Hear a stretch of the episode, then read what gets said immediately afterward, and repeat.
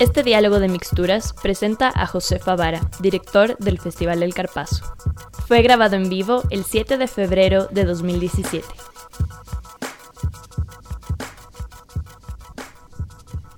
Y bueno, más o menos eso es el Carpazo. Es para mí una reunión de un montón de gente involucrada con la música, con el arte y con distintas propuestas que viven básicamente en la ciudad de Quito, pero también en otras ciudades.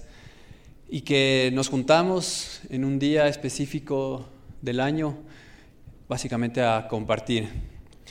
Y como vieron en el video, o algunos de ustedes han asistido al festival, em, claro, uno llega, entrega su entrada, entra al festival, hay música, hay comida, em, hay gente, están los panas, la familia, hay actividades varias, si no te gusta una banda te puedes ir a la Rueda Moscovita o te vas a la feria de diseño, yo qué sé, como que un montón de actividades. Pero lograr que todo eso suceda eh, demanda un montón de trabajo, un montón de trabajo, no tienen idea, es una producción que mm, toma en cuenta un montón de detalles justamente para que las cosas salgan bien, eso es como lo interesante de la producción. Y yo básicamente lo que voy a hacer es contarles una historia alrededor de lo que es el festival, cómo nació y cuál es la motivación para hacer el festival. Em, en un momento a mí en, en, mi vida la, la música me cambió la vida por distintas razones. Una, porque empecé a escuchar música distinta, música que tal vez no era como que muy conocida o tan comercial. Escuchaba metal y escuchaba, escuchaba trash y hardcore y como géneros extremos. Eso en mi forma de ser me cambió la vida, me, influenció un montón. Em, y años después también, eh, por esas cosas de la vida, me llegó un trombón y terminé tocando en una banda que se llama La Rocola Bacalao. Em, y les decía que me cambió la vida porque yo en un momento eh, lo que me interesaba también, mi, esencia eh, como ser humano era la naturaleza. Estudié ecología, me gané una beca, fui a estudiar a Estados Unidos, em, trabajé con imágenes de satélite como herramienta de conservación, entonces me metí mucho también en la producción. si es que teníamos un problema de conservación, cómo resolvemos ese problema. Y eso demandaba producción, ¿no? Como, bueno, ¿de dónde me consigo las imágenes de satélite? ¿O necesito un software para analizar esas imágenes? ¿Necesito financiamiento? ¿Necesito un montón de cosas extras para completar la idea? Pero en su momento la música tal vez pudo más, especialmente cuando empecé a, a tocar, cuando empecé a tener una relación mucho más cercana de tarima con el público. Cuando, eso para mí es como un momento mágico, cuando uno está tocando y hay ese intercambio de energía la gente que da un concierto que es, es, es hermoso. Em, entonces yo pensaba, bueno, sería increíble que eso suceda mucho más a menudo, que haya más música en vivo. Y con la Rocola hicimos un trabajo de autogestión permanente, de, producir nuestros shows, de no esperar de que alguien nos contrate y cuánto me vas a pagar y no sé qué. Era como, no, no vamos a esperar eso, vamos a hacer nuestros shows, vamos a buscar un lugar, vamos a buscar sonido, vamos a hacer publicidad y vamos a convocar a la gente a que venga a los conciertos. Así, esa fue mi escuela más o menos, ¿no? de aprender a producir shows. Y durante ese, ese hermoso caminar con la Rocola, se dio la oportunidad de empezar a girar por el mundo, especialmente por Europa. Hicimos muchos shows en Europa, desde tocar en sótanos y en bares enanos a festivales muy grandes, de miles de personas, siendo el nombre más chiquito dentro del line-up, con artistas muy grandes. Y tener esa experiencia fue en realidad grandioso, fue como un aprendizaje muy valioso. Y además fue chévere toparse con esa idea de un festival de música, pero un festival ya como una experiencia, no, no solamente un festival donde, donde uno va y hay una tarima y hay una serie de bandas tocando y, y es como un concierto, es como una relación directa con, con la banda sino una experiencia de todo un día, de, poder asistir al, festival y toparse con un montón de actividades y pasar 12, 14 horas, en algunos casos, o festivales que tienen hasta 10 días de programación. La gente acampa y pasa ahí 10 días escuchando música y, teniendo una relación directa con, con, el arte, con la música, con la gente, como yo lo veo a veces como que en una especie de mundo paralelo, surreal donde te sales de todas tus actividades de trabajo, estudio y te vas a ese mundillo en donde quisieras quedarte ahí tal vez muchos días más. Entonces esa fue en su momento una de las motivaciones para hacer el festival. Y también por una necesidad. Como les contaba antes, siempre con la Rocola gestionamos lugares donde tocar. Y han pasado 20 años casi ya y lamentablemente las condiciones para hacer música siguen siendo las mismas. A veces siento que está inclusive un poquito más difícil, peor que antes, porque no hay lugares donde tocar adecuados, eh, no hay buenas condiciones, no hay buena acústica, no hay buenos servicios para la gente. Un ejemplo para mí así muy, muy feo de lo que está sucediendo es que, por ejemplo, el patio de, comidas del Vulcano se lo llama centro de convenciones, cuando eso era un patio de comidas, ese no es un lugar para hacer música, es como decirle a un doctor que haga una operación en una cocina, no es un lugar para hacer conciertos. Entonces, ahí nace como tal, luego de todos estos, de este panorama, la idea de crear el festival, de crear un lugar en donde los músicos tengan una tarima buena donde tocar, donde tengan buen backline, donde tengan los amplificadores y las baterías que necesitan, porque no es un amplificador de guitarra y nada más, no todos los amplificadores son iguales, cada amplificador tiene un sonido distinto para un músico, para una banda distinta. ¿Cómo ofrecer eso a los colegas músicos? Entonces, tener un lugar donde ellos se sientan bien, donde tengan un buen trato en camerinos, eh, donde tengan exposición al público y que el público igual llegue a un lugar y se sienta bien, donde tenga todos los servicios necesarios para quedarse el día completo y además que diga, ok, yo paso acá en ese festival, voy a pagar mi entrada, porque ese es otro problema que teníamos. Durante mucho tiempo se em, mal acostumbró, siento a ratos, el tema de la gratuidad y la relación em, público-música. Para mí el público, yo como público también, porque cuando me bajo de la tarima paso a ser público, Em, siento que es muy importante y que somos aliados extremadamente importantes en que eso siga sucediendo, porque si la gente, nosotros pagamos una entrada, eso le llega al productor, le llega al músico y esto puede seguir viviendo. Eso es lo que yo les amo y que no sé si todavía todo el mundo entiende ese sentido de la escena. La escena la hacemos todos los que estamos involucrados de alguna u otra forma en eso, ¿no? Em, entonces, era todo un reto yo venía creando shows pequeños con la banda y con otras bandas pequeñas de la escena, pero ya crear un festival fue una cosa loquísima, especialmente en la segunda edición. Yo decía cómo me metí en esta cosa tan loca que demanda tanto trabajo, porque además no es que trabajo de 8 a 5 de la tarde y me voy a la casa.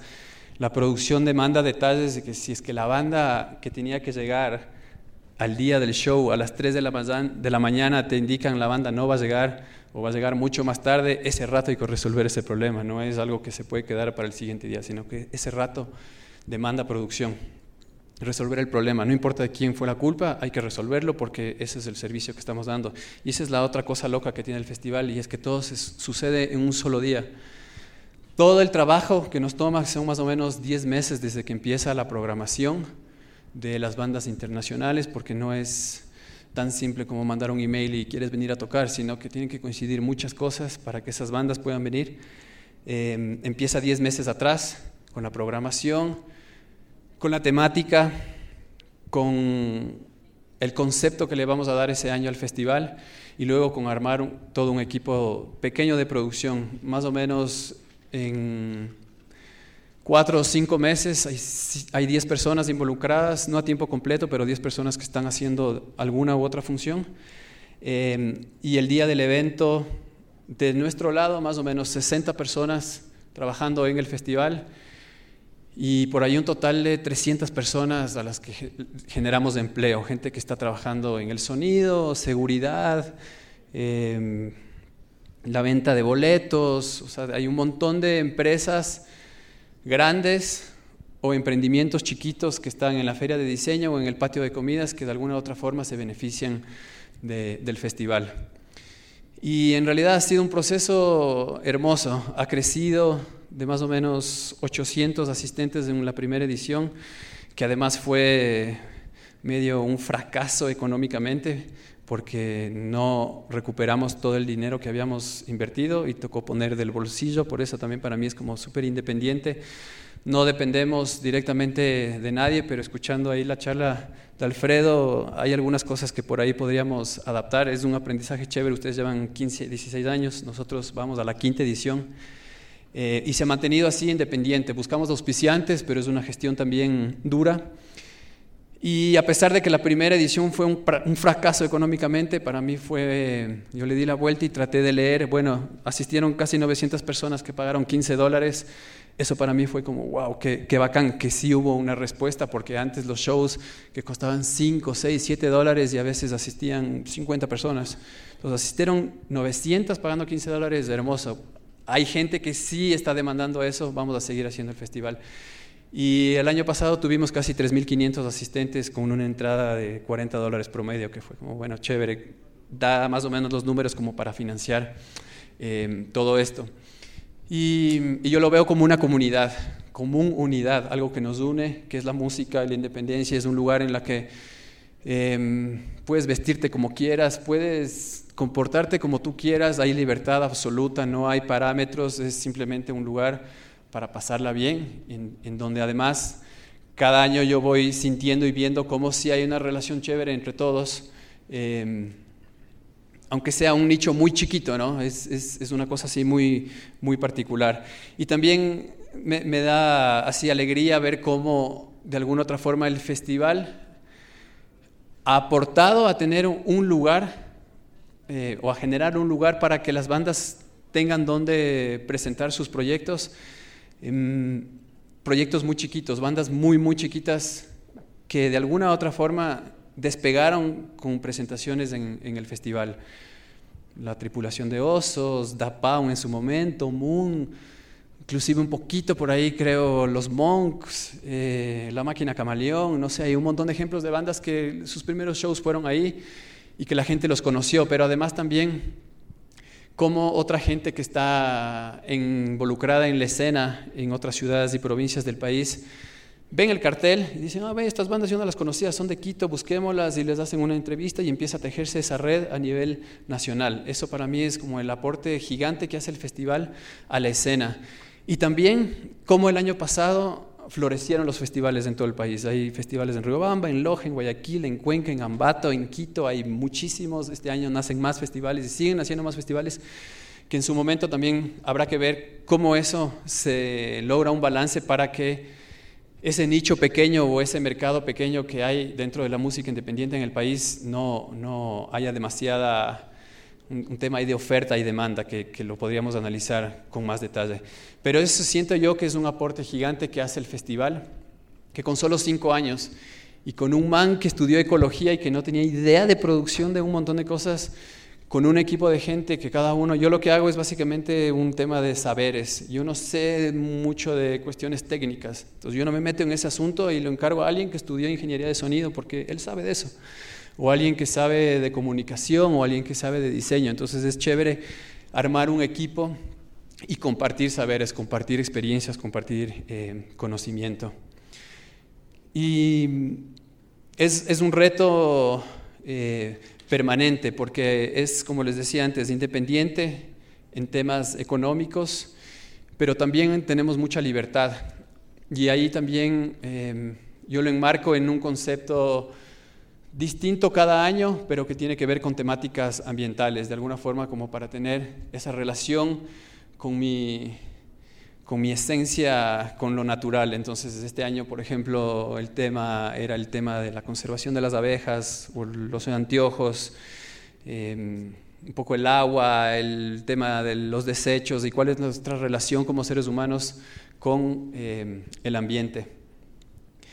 Y el festival lo armamos hay, muchos parámetros previos dentro de la producción. El uno y el más complicado es los permisos que da el Estado. Eso es lo más complejo porque todavía lamentablemente no hay una visión hacia lo cultural de manera genuina, más allá de que solo se vuelva a veces una cosa muy política. Esa, esa necesidad de tener espacios en donde se pueda generar cultura y darle vida a la ciudad, como decía Alfredo. Eso es lo que le da vida a la cultura. Y primero ahí hay toda una serie de inconvenientes a resolver bastante complejos, asociados además con impuestos por un lado y por otro lado la burocracia, porque sí es, les cuento una anécdota, por ejemplo, el segundo año del festival, un día antes del festival, 24 horas exactamente, no teníamos el permiso de la Intendencia, a pesar de que ya teníamos todos los permisos, más o menos 13 o 15 permisos en ese entonces. No teníamos el permiso de la Intendencia porque al intendente en sus palabras no le daba la gana de darnos el permiso, simplemente porque unos días antes hubo un concierto de reggaetón, él no quería dar el permiso para que se haga un evento y básicamente no nos quería dar el permiso y no, 24 horas antes no había permiso. Y acudimos por ahí, lamentablemente, a mí no me gusta mucho ese rollo de tener palancas y desde arriba llegó la orden y el intendente nos llamó y nos dijo que ahí pueden hacer el festival. Pero si no nos daban el permiso, nosotros perdíamos más o menos 60 mil dólares, que eso al, al intendente no le importaba. Al resto de gente no necesariamente le importaba porque el público hubiera dicho devuelvan el dinero, estafadores, porque esa es otra cosa que ha pasado mucho en los eventos y conciertos a nivel nacional. Muchos promotores se han encargado, no sé si con buena o mala intención, de generar así un, un, escenario que no es muy, muy bueno porque la gente no confía necesariamente en los eventos que hay. A, a todos nos ha pasado que un día antes o el día del evento no llega la banda que iba a tocar o se cancela y básicamente termina en una estafa. Eh, entonces hay, muchos parámetros relacionados con la burocracia y con el Estado que hay que resolver. Y por otro lado, este el tema de la programación. Para mí, em, al ser un festival de música independiente, para mí independiente no está muy relacionado con tener una disquera o no, sino la independencia en los contenidos que tienen las bandas. Em, libres completamente. Si alguien quiere hablar de la putrefacción de la carne en su canción, lo puede hacer. Es libre, no le debe nada a nadie y no es necesariamente un producto netamente comercial. Ese es el espacio que genera el Carpazo, para bandas que quieren expresar libremente, porque para mí ese es el arte. Cuando ya el arte está eh, infectado, digamos, de tendencias de agencias de publicidad o los medios de comunicación, ya no necesariamente es tanto arte puro como tal, tal vez un poco romántico mi punto de vista, pero eso es lo que yo busco con la música y con el festival. Entonces la programación además está muy enlazada a cómo suenan las bandas de en vivo. Porque si una banda puede grabar un CD genial y gastarse un billetazo con un super productor, super estudio, pero se sube a la tarima y no puede tocar y sonar así. Es como que para mí algo está un poquito mal por ahí. Entonces me gusta buscar bandas que suenen bien, que, expresen bien, que sean sinceras, que ensayen, porque la única manera de encontrar un buen sonido es ensayando, full, como en cualquier cosa en la vida. Si no ensayan, no, no, no van a lograr ese, ese sonido. Para además generar esa, ese intercambio mágico que les decía antes, que es la música en vivo. Eh, déjenme ver la pollita.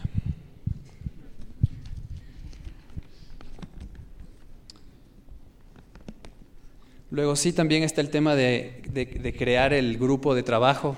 Como les decía antes, somos 10 personas que estamos involucradas en, en, en, toda la producción, más 60 el día del evento, 300 personas en general coordinar todo eso demanda bastante trabajo y bastante detalle. Entonces por ahí como recomendación tal vez para bandas o gente que quiera involucrarse en el tema de producción de eventos es empezar así desde algo más chiquito, ir creciendo de a poco para entender cómo se dan todos esos procesos que mm, a veces pasan por alto y que eso puede generar un colapso total. A veces como está todo muy bien, pero no se hizo una buena comunicación o una buena promoción. Y el lugar es increíble y el sonido y las bandas y la gente no llegó simplemente porque no se lo comunicó de manera adecuada. O tomar en cuenta otros factores de mm, eventos que puedan suceder en la misma fecha juega la selección del Ecuador, no vale hacer un evento porque la gente va a estar súper metida en el partido de fútbol o hay una banda o otro concierto más grande, se va a llevar la atención. Pero dentro de este mundillo de escena independiente, de alguna forma creo que es importantísimo, a diferencia del EDOC, que no tiene 10 EDOCs en el año, ¿Cómo lograr entonces que haya una articulación entre todos y de alguna forma como, oye, no nos crucemos, ese día hago yo y la siguiente semana tú, yo no sé, que en realidad exista un intercambio de información genuino y que no sea competitivo, porque la competencia de verdad lo acaba. Eso es para mí una de las razones por qué la música independiente en el país hace unos años casi, casi muere por completo. Hay yo siento que hay, mucha gente ahora que dice, pero nunca hubo escena, las bandas nuevas dicen, nunca hubo escena en Ecuador, ¿qué pasó? Y es que sí había una escena, pero esa escena no logró crecer en conjunto, en equipo, y colapsó. Muchas bandas dejaron de tocar, muchos promotores perdieron dinero, dejaron de hacer eso, muchas bandas más antiguas, más viejas, crecieron, pero económicamente no tenían un rédito bueno, tenían familias, esto no me da para comer, tengo que dejar la música y me dedico a mi familia buscando un trabajo. Em, hay, una experiencia muy bacana de la escena hardcore en, Washington y hay un documental muy chévere que lo pueden ver ahí en YouTube que cuenta cómo ellos se asociaron y hasta ahora las bandas grandes, muy grandes, ayudan con un sello o con shows a las bandas más chiquitas. Y el público se sigue alimentando de esa música y no es una escena que sigue creciendo, esa es otra cosa, que hay la tendencia de que siempre hay que crecer. ¿Y cuánto más va a crecer? Y va a crecer y va a crecer. ¿Y cuándo, cuándo le ponemos un límite? Ellos pusieron un límite claro y con eso se mantiene sustentable y se mantiene vivo, que eso es un reto que yo siento que tenemos ahorita con, con la escena independiente. ¿Cómo lograr que el público siga siendo parte de la escena, pagando una entrada sensata, decente? Y que las bandas puedan recibir eso y los promotores también y toda la gente que esté involucrada. Eso es como que un reto todavía a futuro. Em, y sí, un poquito también pensando en por qué se tienen que hacer los festivales, hay un tema de intercambio cultural, igual que mencionaba el Alfredo, bandas internacionales que vienen y montan un show super pro cómo los músicos locales pueden ver ese show y decir, oh, wow, cómo suenan, qué hacen, cómo aprender de eso, porque no necesariamente todas esas bandas tienen oportunidad de viajar y ver otros shows y aprender, ¿no? De gente que tiene más experiencia. Em, y por ahí también, no sé, motivar a emprender, a cumplir de alguna forma el sueño que uno tiene como músico, como emprendedor, como productor. bueno, me dejo de quejar de que no pasa nada en la ciudad y me junto con los panas o con la familia o con otra gente que quiera ayudar a que esas cosas sucedan, porque estamos esperando que lo haga alguien más o que le haga el Estado, tal vez no va a suceder como en estos últimos 20 eh, años en donde ha crecido, pero podía estar mejor si lo comparamos con lo que está pasando en Colombia, o en Lima. No me meto con Buenos Aires, ni con México, ni Santiago, porque ya son ciudades que han tenido un crecimiento desde hace muchos años. Pero Bogotá y Lima es un crecimiento chiquito en los pocos años, que a comparación de lo que ha sucedido acá, nos falta todavía un montón. Em, eso, básicamente. Así que encantado de escuchar preguntas, conversar. Gracias.